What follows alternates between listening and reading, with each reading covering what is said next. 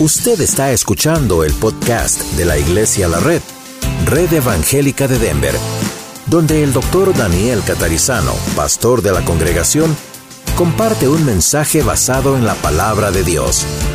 Ahora abra su corazón y permita que en los próximos minutos el Señor le hable y le bendiga. Ahora sí, vamos a orar continuamos con la carta de Filipenses. Lo que estamos haciendo es algo parecido a lo que llamamos una exégesis. Y exégesis es un estudio de cada versículo de la Biblia. Y en este caso estamos en el Nuevo Testamento, específicamente en la carta a los Filipenses. Ahora en un momento vamos a, a tomar desde allí. Oramos primero, Señor, gracias porque en este día podemos celebrar tu presencia, tu vida en nuestras vidas, tu salvación a nuestras vidas y porque ahora podemos abrir tu palabra y estudiarla. Gracias Señor y rogamos que tú nos des sabiduría y háblanos y que sea claro para nosotros y transformador para nuestras vidas. En el nombre de Jesús. Amén. Ok, vamos a Filipenses capítulo 1 y hoy vamos a concluir con el primer capítulo, viendo desde los versículos 27 en adelante. Otra vez, un exégesis es un estudio lento, versículo por versículo, y entonces ah, para los que estamos ya desde bastante tiempo en la escuela de vida, las lecciones sabemos que tenemos la oportunidad de hacer preguntas, tenemos la oportunidad de eh, buscar en la Biblia y leer públicamente, pero cuando tenemos una exégesis como estas, no hay tantos versículos a los que vamos porque vamos por la Biblia versículo por versículo de un libro. Pero eso no significa que no podamos luego también tener preguntas y comentarios, ¿ok? ¿Todos tenemos ya abierta la Biblia en Filipenses 1? Muy bien, vamos al versículo 27. Luego vamos a repasar hasta donde estudiamos. Versículo 27 dice, solamente que os comportéis como es digno del Evangelio de Cristo, para que, o sea que vaya a veros o que esté ausente, oiga de vosotros que estáis firmes en un mismo espíritu, combatiendo unánimes por la fe del Evangelio, y en nada intimidados por los que se oponen que para ellos ciertamente es indicio de perdición, mas para vosotros de salvación, y esto de Dios, porque a vosotros os es concedido a causa de Cristo, no solo que creáis en Él, sino que también que padezcáis por Él, teniendo el mismo conflicto que habéis visto en mí y ahora oís que hay en mí. Ok, vamos a voltear la página o ir otra vez al verso 27, ¿sí? Todos tenemos la hoja, si no la tienen, levanten la mano y los sugieres les pueden alcanzar una copia de la lección, ¿ok? ¿No la tienen? Nomás levanten la mano, ellos les ven. All todos la tienen. Aquí adelante necesitamos una hoja, por favor. ¿Quién, a ver, sugieres quién tiene copias. Ok, Oscar, gracias. Especialmente con las exégesis, tenemos que seguir paso a paso. Ok, hagamos un repaso para nosotros mismos y para ayudar a los que por primera vez ven esta carta. ¿Quién era el apóstol Pablo? Ya se lo dije. El apóstol Pablo. Eso es más o menos como hacer la pregunta, ¿de qué color era el caballo blanco de José? ¿Qué? Entonces, ¿quién era el apóstol Pablo? Un apóstol. ¿Qué era un apóstol? Establecía iglesias.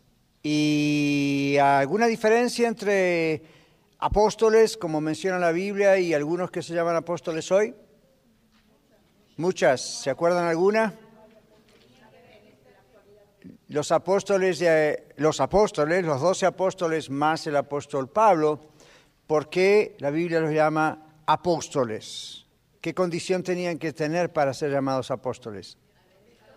Haber estado con Jesús directamente, cara a cara, físicamente. Jesús les había señalado así, Usted, usted, usted los escogió directamente. Luego lo hizo más tarde con Pablo, pero mientras estaba él aquí, antes de morir resucitar, así fue, ¿verdad? You, you, you, you and you. Ok. Y luego eh, hizo algo especial hacia los apóstoles, algún poder, alguna cosa especial les dio. Sí, sí, ¿verdad? Les dio poder para sanar, les dio poder para echar fuera demonios, les dio poder para predicar el Evangelio, para comenzar iglesias, etcétera. Y lo mismo luego hizo solamente con Pablo, de ahí en adelante nadie más. Ahora, hoy cuando estemos ahí en el templo, en el Worship Center, vamos a estar leyendo la carta a Judas y ustedes ven que muchas Biblias arriba dice del apóstol Judas. Y yo voy a explicar, se los adelanto, que Judas no era uno de los doce apóstoles, pero es llamado apóstol porque la palabra apóstol, ¿quién recuerda qué es lo que significa también? Enviado, uno que es enviado, ¿ok? Entonces hay otras personas en la Biblia que tienen el nombre apóstol, pero no son los doce apóstoles, ni tienen la función de los doce apóstoles, simplemente se los llama apóstol por la idea de que fueron enviados específicamente, para abrir iglesias, para predicar el Evangelio. Ahora, ¿dónde estaba Pablo cuando escribió la carta a los filipenses? En la cárcel. ¿Dónde? En Roma. ¿Y cuánto tiempo dice el libro de Hechos que estuvo en Roma? Dos años, muy bien. ¿Y a quién tenía al lado todo el tiempo?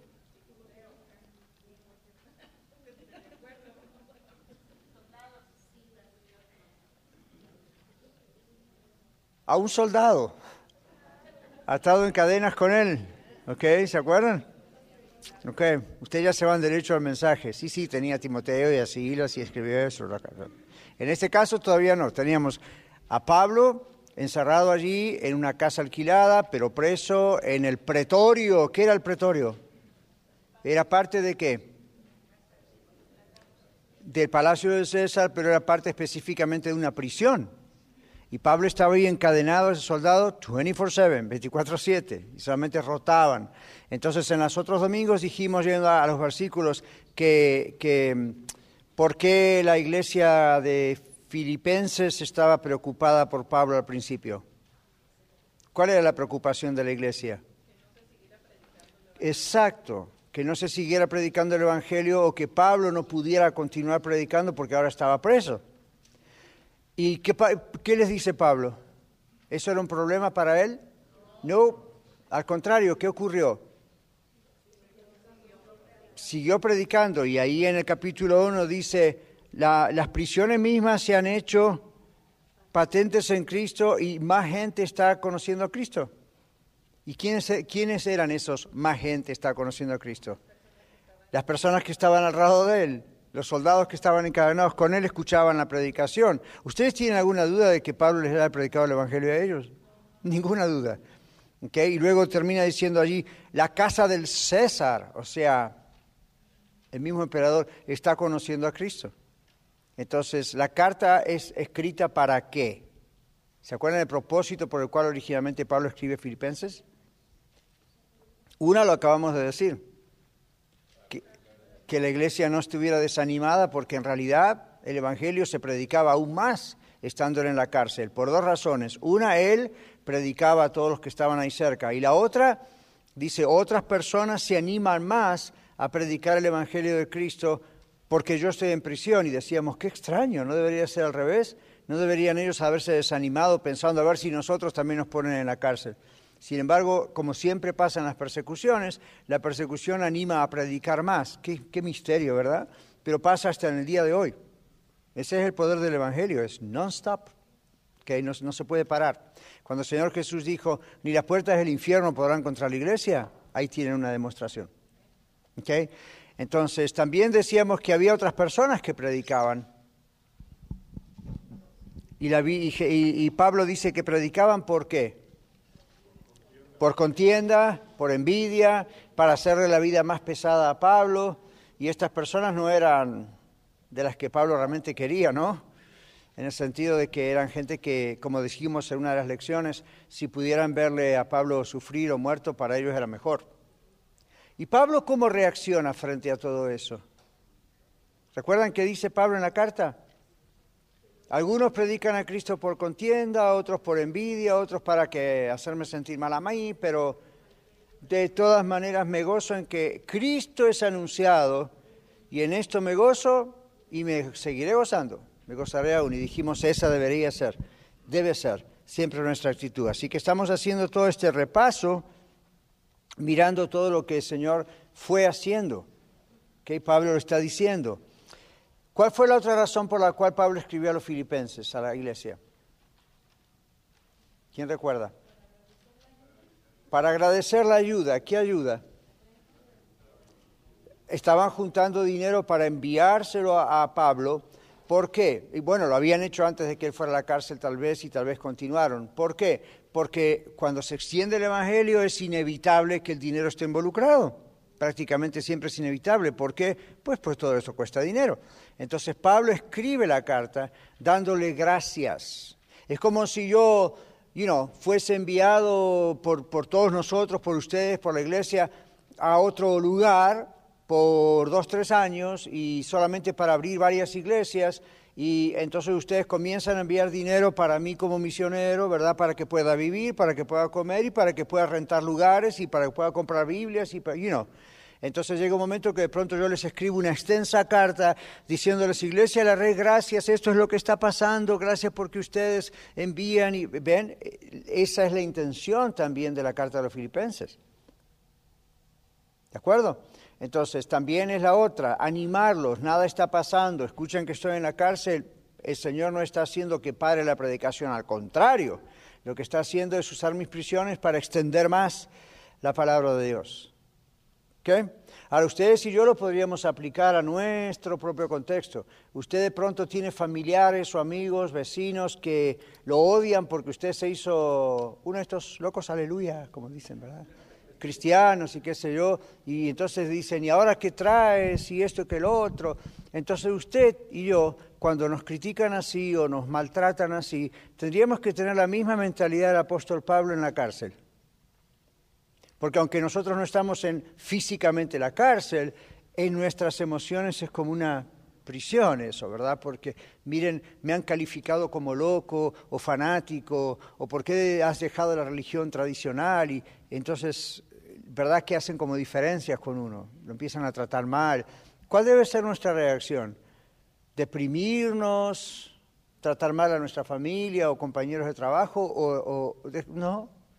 Esto puede ser usado por Dios para que mucha gente conozca al Señor porque aún esos que los maltratan de pronto pueden empezar a ver por qué ha cambiado. Quizá al principio puedan decir, le lavaron el cerebro, como dicen por ahí, ¿verdad? Ya se le va a pasar, está en una nueva onda, pero pasan los años y ven que en vez de cambiar para mal o volver a lo que éramos, a quienes éramos, de pronto que, wow, esto sigue en progreso cada vez esta persona es mejor. Dios va a usar eso para que en algún momento vuelvan a preguntarle, entonces esto que usted está viviendo, que tú estás viviendo, es cierto. Háblame de esto, cuéntame de esto. Si ustedes están orando por esa familia, de pronto, o esos amigos o vecinos, nunca nos desanimemos. Va a llegar un momento en que Dios va a tocar también la vida de ellos y nos va a dar la oportunidad de verbalizar inclusive, de decir con nuestras palabras, por qué Dios ha hecho ese cambio. Amén. Ahora, muy bien, ahora sí, vamos al versículo 27. Todo eso es para refrescar nuestra memoria de los tres domingos pasados. En el versículo 27, el versículo 27 comienza con una palabra muy importante. Pablo viene diciendo en el 26 que para que abunde vuestra gloria de mí en Cristo Jesús por mi presencia otra vez entre vosotros, la esperanza de que iba a volver a Filipos. ¿Recuerda? Él decía, tengo la atención de que me gustaría estar en el cielo con Cristo, lo cual es muchísimo mejor, pero entiendo que tengo que estar acá y que Dios me va a dejar aquí. ¿Por qué? Para seguir predicando el Evangelio y, ayudándoles, etc. Entonces, eh, luego dice, y creo que voy a volver. Y el verso 26 dice, para que abunde vuestra gloria de mí en Cristo Jesús, por presencia otra vez entre vosotros, mi presencia. Ahora sí, versículo 27, solamente que se comporten, os comportéis como es digno del Evangelio de Cristo. Ahora vayamos a la página que tenemos aquí, el bosquejo, como le llamamos. La palabra solamente que usa Pablo conecta lo que dijo antes acerca de quedar libre de la cárcel para continuar ministrando en la iglesia de Filipos. ¿Ok? ¿Ya hicimos la conexión en la mente? ¿Sí? Ya que la única razón del deseo de Pablo de quedar en libertad eran los filipenses. Tanto los amaba que él decía, yo quisiera estar más bien con Cristo, pero entiendo que tengo que estar con ustedes y amo esa idea. Era lógico que los filipenses o que ellos recibieran el ministerio de Pablo o su ministerio con un corazón como abierto. ¿Y qué más? Obedecieran a las exhortaciones que Pablo les enviaba inspirado por el Espíritu Santo. Porque esta es aclaración, inspirado por el Espíritu Santo. Estas no eran ideas de Pablo a nivel personal o interpretaciones de Pablo. Esto era lo que el Espíritu Santo le hacía decir a Pablo. ¿Ok? Muy bien. Entonces dice, y que los filipenses, la iglesia de la ciudad de Filipos, pudiese recibir todo eso y luego crecieran en la experiencia de la vida cristiana. ¿Qué les dice eso de la experiencia de la vida cristiana? Eh, la palabra experiencia en español la solemos usar para dos cosas, ¿se dieron cuenta? ¿Cuál es una de ellas? Conocimiento y la otra, experimentar algo como quien lo prueba. ¿okay? En este caso, la palabra experiencia no es la idea de testing o probar algo. Esta es la idea de una experiencia personal de vida. Estoy experimentando, no en el sentido de probando a ver si me gusta o no me gusta. Estoy viviendo una experiencia, muy bien. ¿Comprendemos todos? Esa es la experiencia. Por ejemplo, aquí en Estados Unidos, ustedes habrán escuchado en inglés o en español que se habla del país Estados Unidos como un experimento. ¿Alguna vez escucharon eso? Y usted dice 200 años y es un experimento. Lo que pasa es que en el momento en que se organizó el país no existía una forma de democracia como la que tiene Estados Unidos. ¿Sabían eso? Había otras formas de democracia, eh, pero eran mínimas, eran casi desconocidas. Europa eran todas monarquías, básicamente. Entonces, siempre se habla del experimento americano. ¿Cuántos escucharon eso alguna vez? The American Experience, el, experimento americano. La idea es esa, la democracia en el mundo fue un experimento, no era algo que se conocía.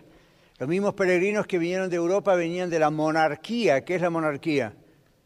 Tenían reyes, no tenían presidentes que elegían por votación, tenían reyes y reinas, y el que caía, caía, el que venía por tradición y ya está, o, por la herencia.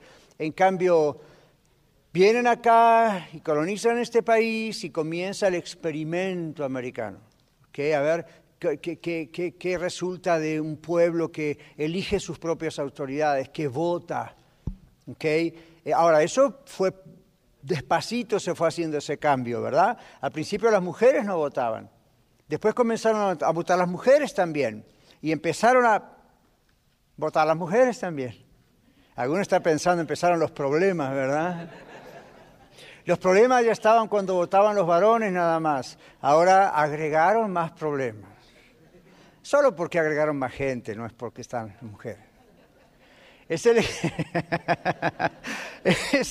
yo no soy machista, simplemente ese comentario era bueno decirlo.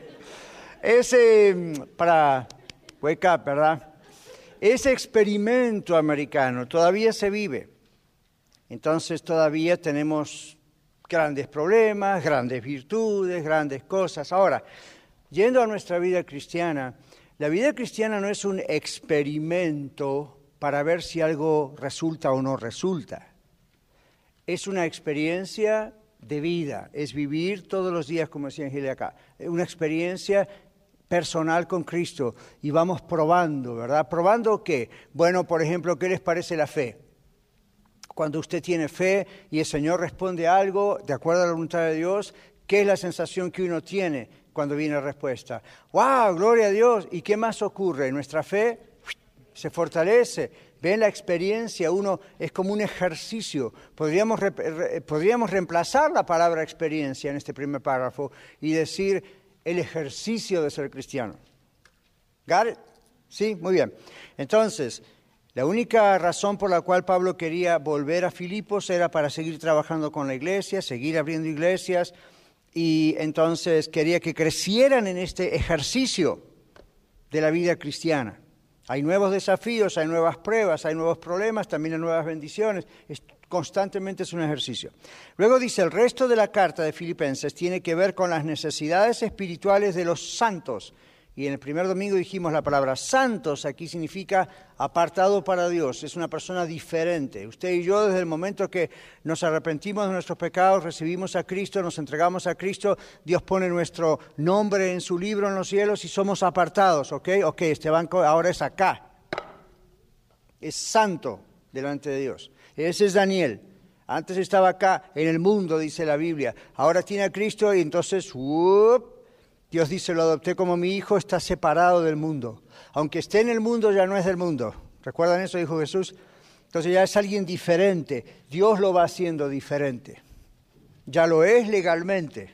Ahora es ciudadano, antes no. Ahora es ciudadano del reino y ahora lo sigue Dios trabajando. Así es su vida. Y así es la mía. Entonces Dios permite experiencias buenas, a veces no tan buenas para nosotros, y todo es porque sigue trabajándonos. Entonces, aquí dice, el resto de la carta es para eso, para trabajar con esas experiencias de los santos. Recuerden, no piensen en la palabra santos como imágenes colgadas o estatuas o gente, y no San Pablo, San José, Santa esta, Santa la otra, y usted piensa, wow, esa gente nunca pecó. Todos pecamos, dice la Biblia. Que así que no es esa idea rara que a veces se tiene. Continuamos, la palabra comportéis, ahí en el verso 27 dice solamente que se comporten, o aquí en la versión de Reina Valera, un lenguaje más antiguo, dice que os comportéis. ¿Qué significa? ¿Cómo? Bueno, a ver qué dice aquí. La palabra comportéis significa, claro, habla de la conducta. Dice una forma de vida que se vea como qué. Una obra al cuerpo o grupo de la cual una persona es miembro y a la cabeza de cuyo grupo él es responsable. Está entre comillas porque esta es una definición. Entonces, otra vez, si tiene que ver con conducta, pero observen que es aún más profundo, dice que se comporten. Aquí significa una forma de vida.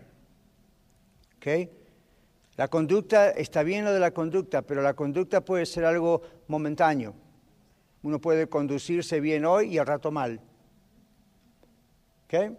En este caso no es así. Esto es una forma de vida, otra vez es una experiencia de vida, un ejercicio de vida que se vea como una obra, algo de beneficio a quién? Al cuerpo de personas, al cuerpo o grupo de personas de la cual usted y yo somos miembros. ¿A qué se estará refiriendo? A la iglesia. ¿Okay?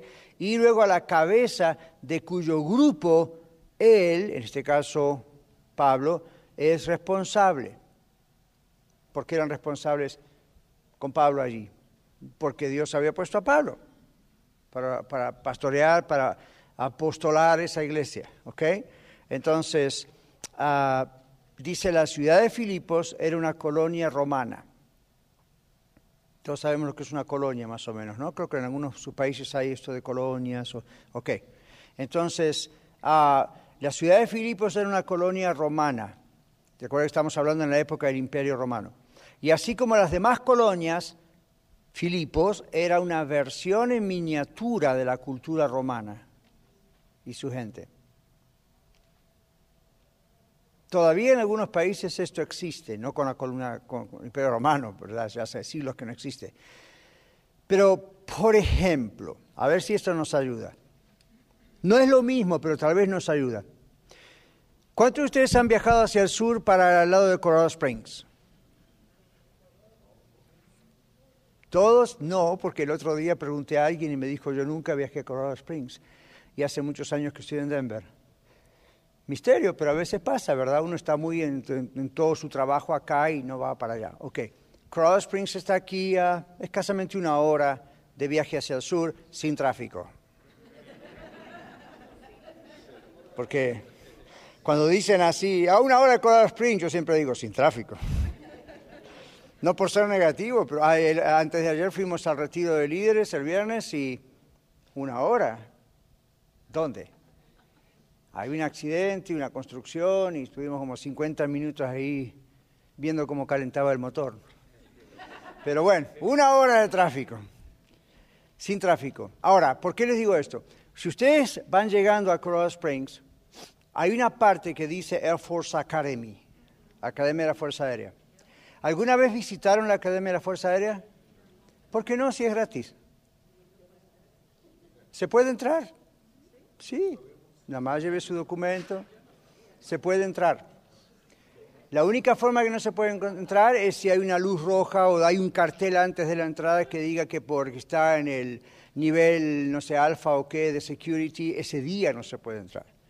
De otra manera se puede entrar, es fabuloso el lugar, es increíble la vista. Yo lo conozco de memoria tantas veces que fuimos. Llevamos amigos y a familiares y gente que venía de visita. ¿Ok? Y es gratis. Y no me pagan por este comercial. Hmm, ¿Dónde está Kevin? Pero, pero ve la idea. ¿Por qué le digo la, la Academia de Fuerza Aérea? Cuando usted entra ahí, es como que entra a otro lugar. Esa parte le pertenece al gobierno federal de los Estados Unidos. Le pertenece a Colorado, tiene que ver con Colorado, pero esa parte es del gobierno federal. Es una universidad, etcétera, pero es del gobierno. Entonces, ¿qué pasa? No del gobierno estatal, ¿recuerdan? Entonces, ¿qué pasa? Usted puede entrar ahí y usted está en otro mundo. Usted sabe que está en Colorado, pero usted entra como una especie de colonia privada que sigue siendo Colorado y sin embargo es como que es otra cosa. Ok, vamos más cerca, ya que no les gusta viajar una hora al sur sin tráfico. ¿Conocen Buckley Air Force? ¿Saben aquí llegando a Aurora todas estas bolas blancas? No son el monumento a la pelotita de golf. Ahí adentro hay, uno escucha todas las versiones, ¿verdad? Oh, ¿será que les gusta tanto el golf que hicieron monumentos? No, come Para eso una pelotita alcanzaba, y hay varias. Cada una de ellas encierra satélites que miran al espacio. ¿Okay? Ahora, yo tuve la oportunidad de entrar con mi familia a visitar una vez porque Ustedes saben que una de mis hijas está casada con un capitán de la Fuerza Aérea y entonces por ella pudimos entrar a conocer. Yo les aseguro que no es nada que ver con lo que se ve cuando usted cruza aquí por el 6 o por la otra zona de Mississippi. Usted ve nada más Buckley Air Force. Pero si usted entra a esa base, wow, dije yo, hay todo un barrio donde viven muchos de los, ah, de los soldados o de la gente que trabaja ahí. Es un barrio precioso, no se ve nada de afuera. Ok, todo esto para volver a Filipos. Filipos era así. Filipos era una ciudad dentro de una región, una colonia romana con todos los beneficios de ser un ciudadano romano. Y no estaba en Roma. ¿Ok? Vamos a otra. ¿Alguna vez entró a la embajada de su país? No digo al consulado, a la embajada, por ejemplo, de Estados Unidos, en otro país. ¿Se da cuenta de que usted entra a la embajada y la cosa cambia? Hasta los carros cambian. Y usted dice, estos carros no son de acá, son de allá. Entonces usted está en tal país, México, pero cuando entra a la embajada americana, usted literalmente está entrando a suelo americano. Pero está en México. Bueno, así era Filipos. Usted está entrando a una colonia en Filipos es una colonia militar. ¿Okay? Y es una colonia eh, bajo el régimen romano, pero. Entonces, los filipenses, ahí estaba la iglesia de filipenses en parte, los filipenses tenían ciertos privilegios especiales. ¿Okay? Los filipenses vivían en una región especial. Entonces, volviendo aquí, dice Pablo, compórtense, la idea es, recuerden que son miembros del cuerpo de Cristo, Recuerden que hay, un responsable, todos somos responsables, pero hay un responsable. Y luego dice la ciudad de Filipos era una colonia romana, así como las demás colonias, era una versión en miniatura, ¿ven? De Roma y su gente. La atmósfera política de esa colonia era romana. Y la colonia gozaba de algunos privilegios. El apóstol Pablo usa el sentir social y cultural de los filipenses. Ven la importancia de saber a quién uno le predica, con quién habla, a quién enseña. Él conocía esto. Y entonces dice, usa la cultura de los filipenses y la parte política y social de los filipenses como metáforas para hablar acerca de obligaciones de la vida cristiana, que es una metáfora. ¿Alguien sabe? Metaphor. ¿Qué es eso? Es una comparación, es un ejemplo de algo, ¿verdad? Entonces tenemos aquí, ¿qué dice capítulo 3, versículo 20? ¿Quién lo puede leer? Ahora sí, estaba muy tranquilo Marlon, no puede ser. Aquí está, ahí está con el micrófono, gracias. 3.20.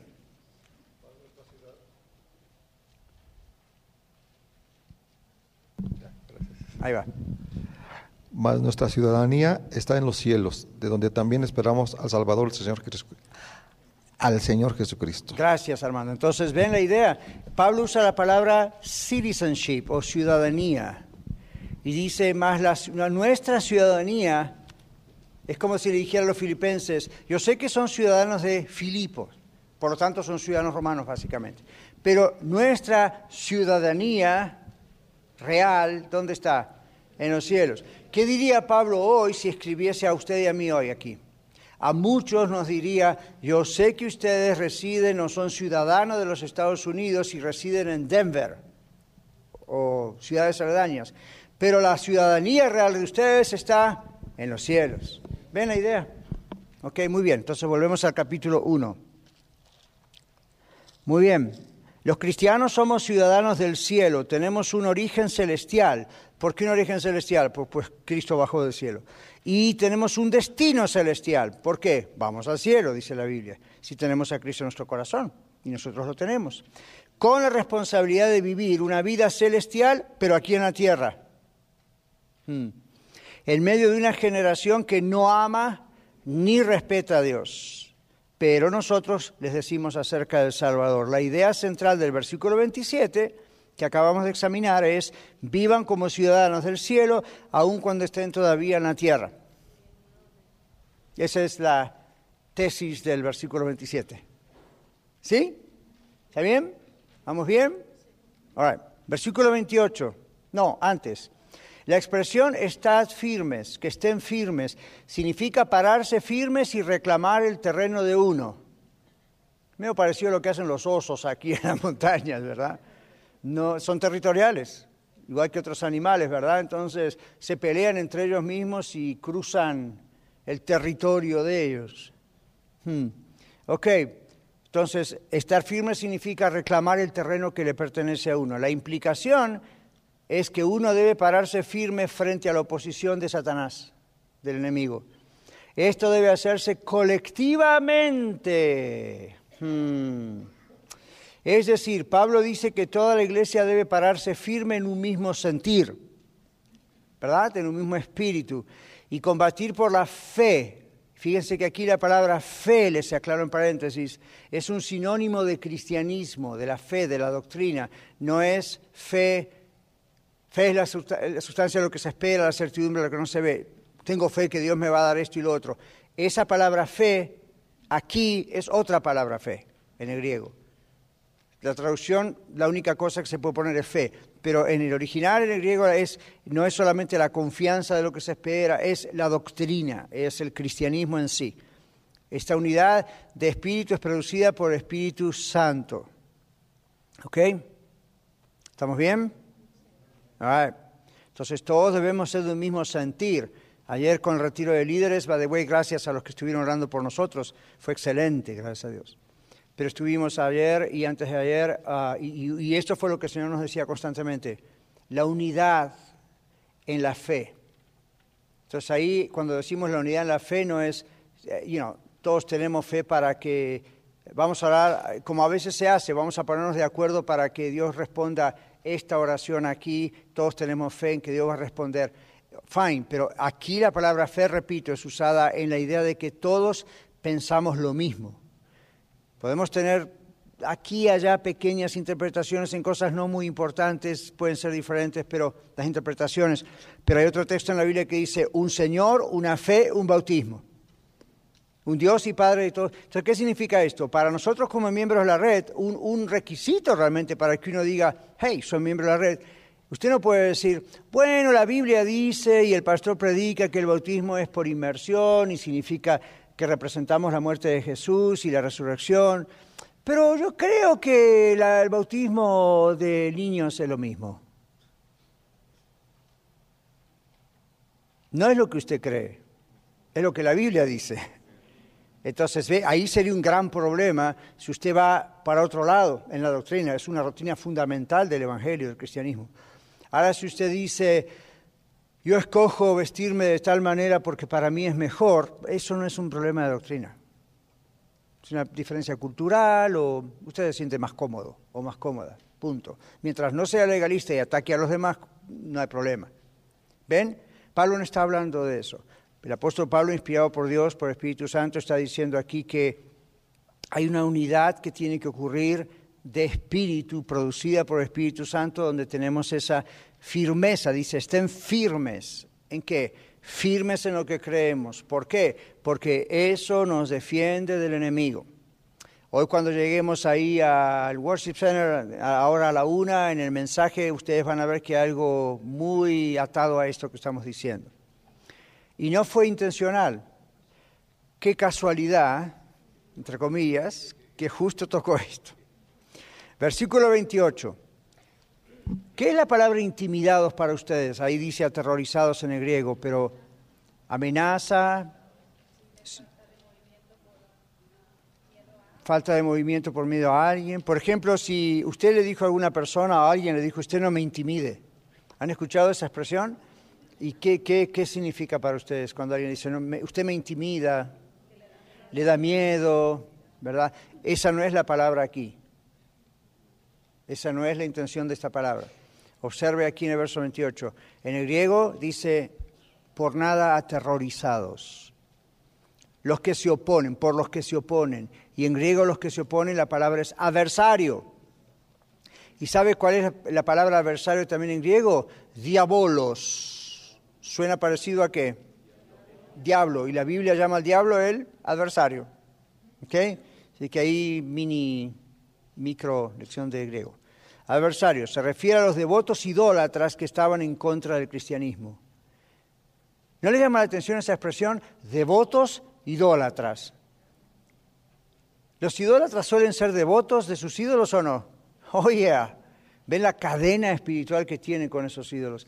Entonces aquí dice que no nos dejemos intimidar, si fuéramos filipenses, y ahora nosotros aquí en Denver, que no nos dejemos intimidar o aterrorizar por los que se oponen.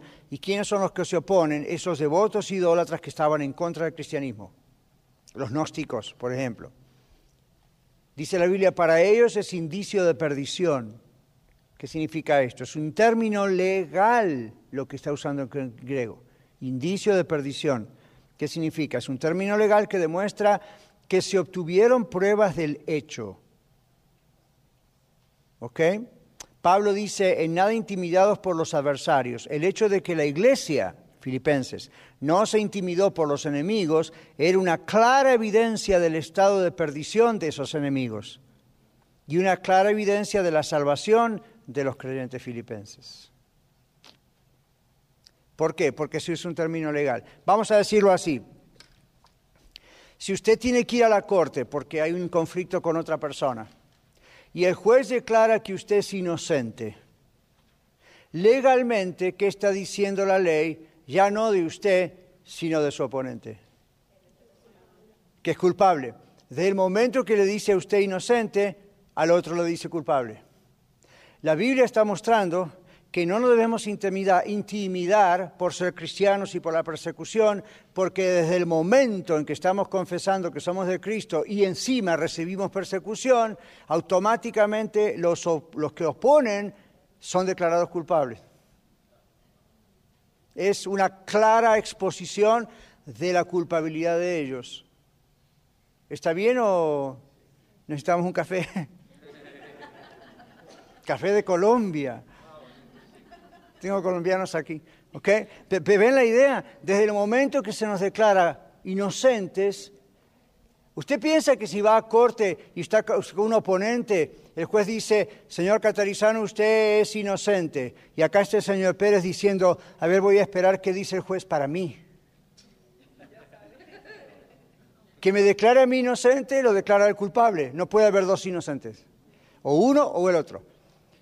El hecho de que el Señor le ha declarado a usted un hijo de Él, un cristiano, un seguidor de Cristo, hace que los enemigos automáticamente sientan que son culpables, por eso se tiran en contra suya.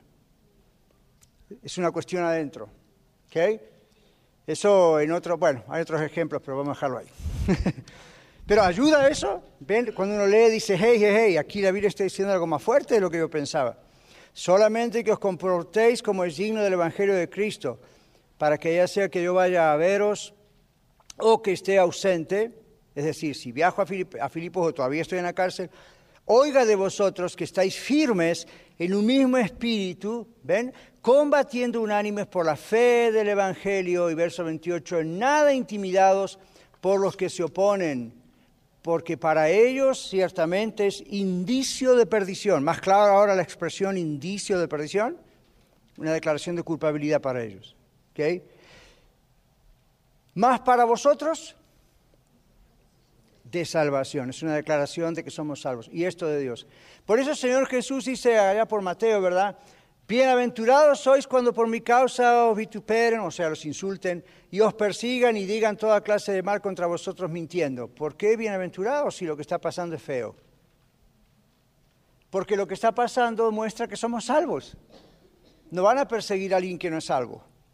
Entonces, cuando persiguen a alguien, a usted, a mí, nos critican, hablan de eso porque son de Cristo, de gloria a Dios, otra prueba de que somos de Cristo. ¿Ven? All Entonces, eso aparte es una bendición porque es como darle un, es como un premio, ¿verdad? Una cosa maravillosa que entregamos al Señor. No nos avergonzamos, no confesamos delante de Él, ¿verdad? Confesamos delante de los hombres que somos de Él. Versículo último, uh, dos últimos, 29 y 30. 29 dice. Porque a vosotros, a ustedes, filipenses, y a ustedes aquí en Aurora y en Norte a la Noche, os es concedido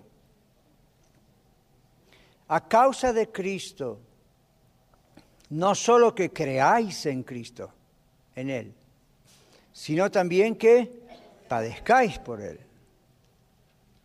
Vamos al verso 29. ¿Qué significa la expresión os es concedido?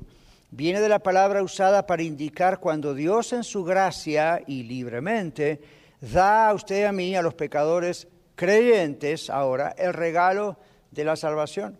¿Cuántos saben que la salvación es un regalo? ¿Lo merecemos? ¿Nos lo dio Señor porque éramos tan buenos antes? ¿O porque papá y mamá eran cristianos? ¿Por qué somos salvos? Por gracia. ¿Qué significa gracia? Regalo inmerecido. ¿Y qué más significa eso? Misericordia y piedad por nosotros, ¿ok? Y entonces ah, nosotros aceptamos simplemente ese regalo. ¿ok? Entonces, así como se nos es concedido creer, también se nos es concedido sufrir por Cristo. Ahora, observen la terminología, nos es concedido, es como si es un privilegio sufrir por Él, ¿verdad? Entonces, ah, dice aquí, a causa de Cristo es la traducción de una palabra que indica la obra de Jesús en la cruz como nuestro sustituto. A causa de lo que Cristo hizo en la cruz, así nos salvó. Entonces significa en lugar de Él. Y aquí está curioso porque Pablo dice en el verso 29, a vosotros os es concedido a causa de Cristo no solo que creáis en Él, sino que también padezcáis por Él. Y aquí Puse Colosenses 1.24, a ver quién lo puede leer, para, para que podamos comprender por qué dice esto. Ahora me gozo en lo que padezco por vosotros y cumplo en mi carne lo que falta de las aflicciones de Cristo por su cuerpo, que es la iglesia. Gracias. Ese texto es un poco paralelo a este, Nunca se hicieron, el de Colosenses, nunca se hicieron la pregunta de cómo está esto de que Pablo dice que yo cumplo lo que falta de las aflicciones de Cristo. ¿No es que Cristo ya sufrió todo lo que había que sufrir? Yo me he hecho esa pregunta. ¿Qué, está diciendo Pablo? Pablo, eh, a mí lo que Jesús hizo ya lo hizo, ¿no? You know? Hmm. Entonces vamos a mirar esto porque es el mismo Pablo, inspirado por Dios, el que escribe esta carta de Filipenses. Y miremos la idea. A causa de Cristo es la traducción de una palabra que indica la obra de Jesús en la cruz como nuestro sustituto. Significa en lugar de. Entonces, Pablo dice que a los santos les ha sido dado sufrir no solo por causa de Cristo, como decíamos recién, somos perseguidos, nuestros familiares, amigos, sino también en lugar de Cristo. ¿Qué significa esto? Esto no significa que podemos compartir la obra expiatoria con X, no con S, con X. No podemos compartir la obra expiatoria de Cristo, es decir, su sufrimiento por nosotros en la cruz, sino que podemos compartir los sufrimientos de Cristo por causa de la justicia. En otras palabras, así como Jesús sufría por causa de la verdad, de la justicia, nosotros también. ¿Ok?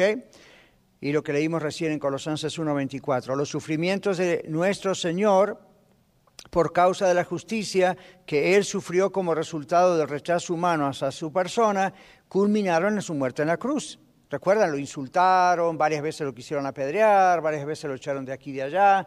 ¿Cómo culminó todo eso? muriendo en la cruz. Dice, cuando sufrimos por causa de la justicia, es decir, la verdad de la salvación que solamente se encuentra en Cristo, sustituimos al Salvador en su ausencia física, no solo en predicar, pero también en sufrir por su causa y en su lugar. Por ejemplo, cuando el Señor Jesús dijo a los apóstoles, a los discípulos y por ende a todos nosotros, id por todo el mundo y predicad el Evangelio a toda criatura. ¿Por qué dijo eso en relación a él? Porque él se estaba por ir. Él dijo, en, pronto voy a ir a la cruz, voy a morir, al tercer día voy a resucitar y luego ¿qué voy a hacer? Vuelvo a mi trono de gloria. Entonces ahora les dejo a ustedes, iglesia, el encargo de predicar el Evangelio en todas las naciones. La misma idea es, yo ya sufrí aquí, inclusive hasta la cruz, ninguno de ustedes va a llegar a la cruz, no necesitan porque ya lo hice yo, si llegan a la cruz será como mártires, pero Jesús no fue un mártir, ¿verdad? Fue un salvador. Entonces, Él vive, amén. Entonces, ¿qué pasa? Ahora, los mismos sufrimientos que yo he ido sufriendo, ustedes también los van a sufrir.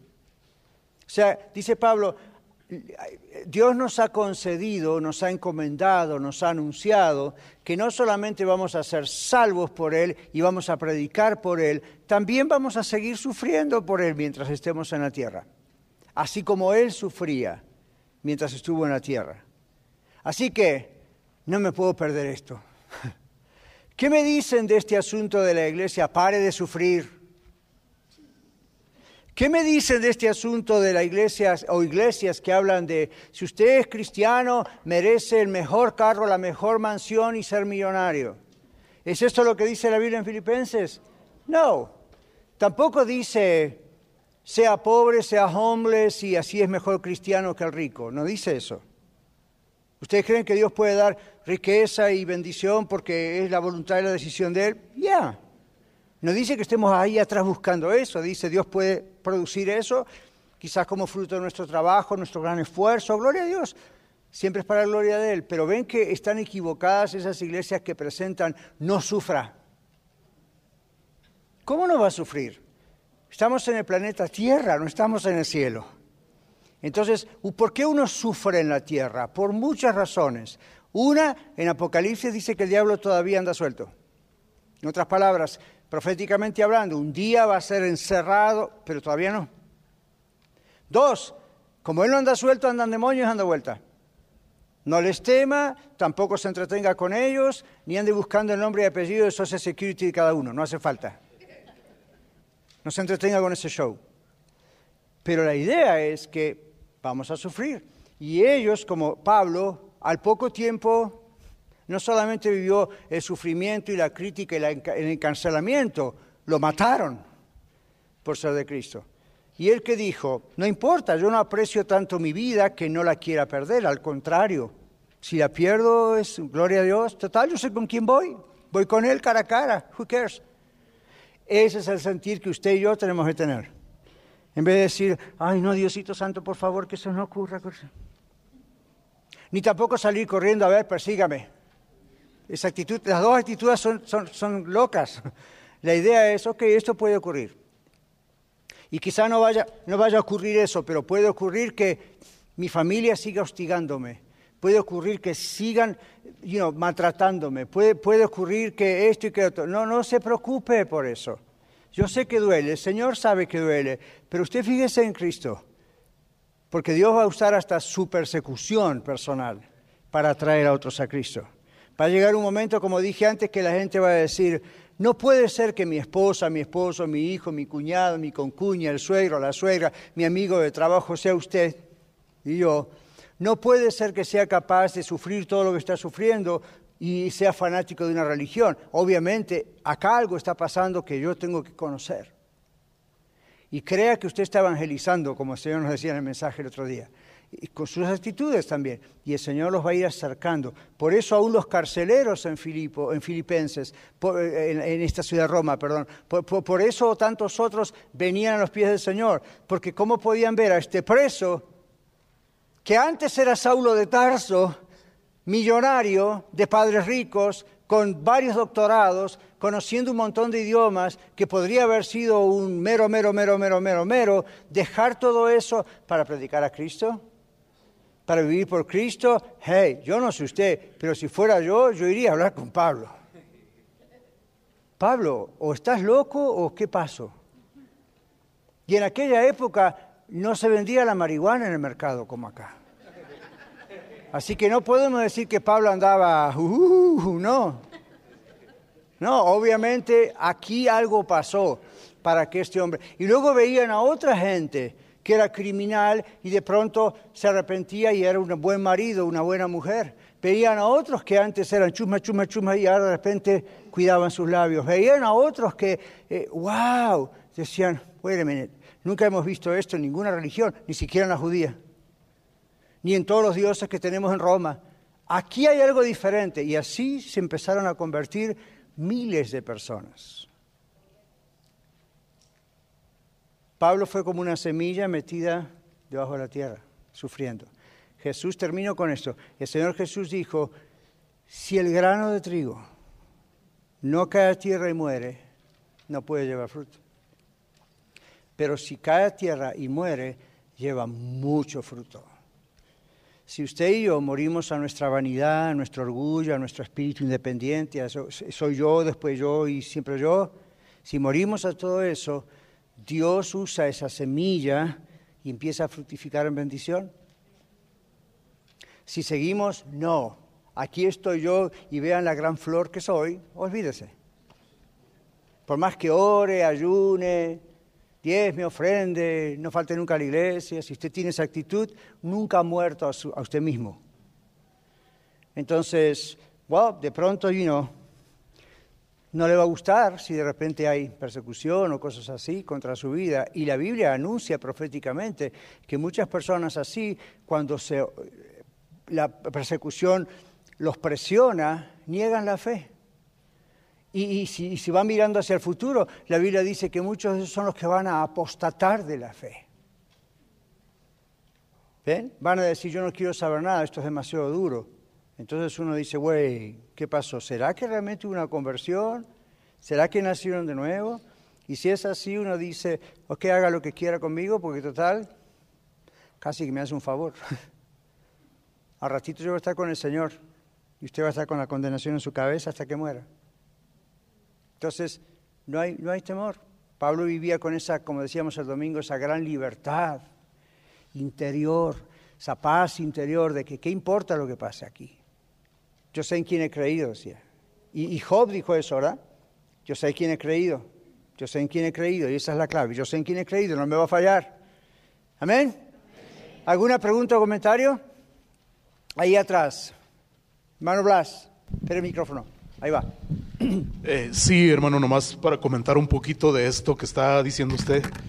Ya había mencionado usted unas semanas atrás que, que sería un insulto, ¿verdad?, para, para la iglesia primitiva el que nosotros estuviéramos viviendo muy bien, de lo mejor, con bendición, ¿verdad? Y yo pienso que ese es el, a veces el problema de nosotros, mm. que nos acomodamos demasiado a este mundo. ¿verdad? Se nos olvida que somos peregrinos, somos extranjeros, nada más. Vamos, vamos de pasada. Perfecto comentario, gracias Blas.